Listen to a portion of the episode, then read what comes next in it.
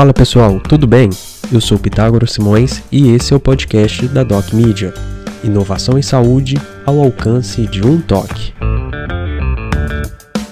As informações que aqui serão citadas não substituem o aconselhamento médico ou outro tipo de serviço profissional.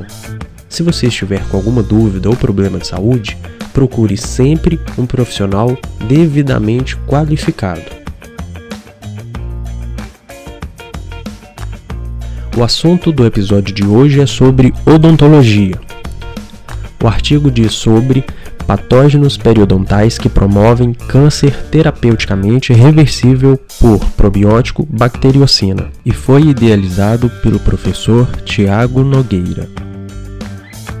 Em um novo estudo, os pesquisadores da Universidade da Califórnia descobriram que os patógenos encontrados nos tecidos que circundam os dentes contribuem para um tipo altamente agressivo de câncer oral. Eles também mostraram que a formação de câncer oral mediado por patógenos é inibido por uma bacteriocina, que é um peptídeo antimicrobiano e probiótico produzido por bactérias.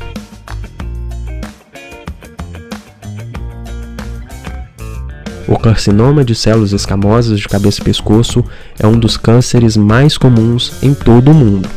O carcinoma epidermoide oral é responsável por 90% de todas as doenças malignas orais.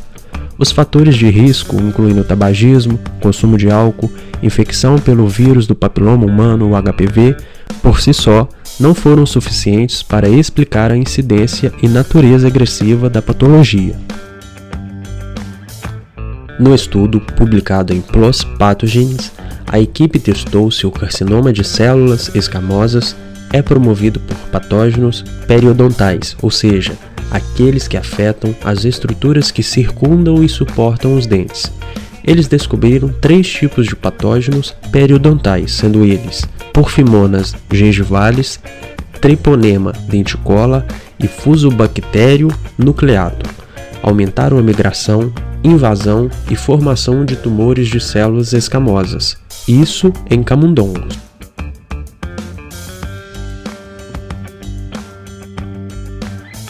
Os processos foram inibidos pelo tratamento com nisina, uma bacteriocina e um conservante de alimentos comumente usado.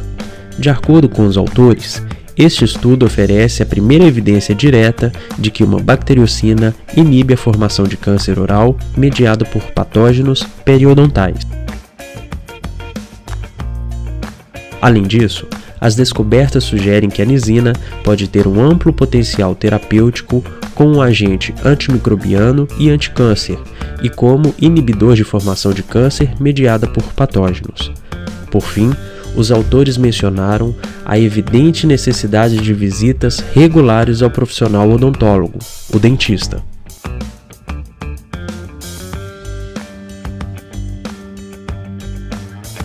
Esse foi mais um episódio do podcast da Doc Media. Quer saber mais? Baixe o nosso aplicativo que está disponível tanto para Android quanto para iOS. Pelo aplicativo, você terá acesso ao artigo completo e outros mais relacionados à saúde.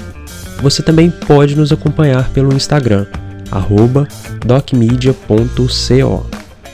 Se você gostou, não deixe de compartilhar com seus amigos. Até mais!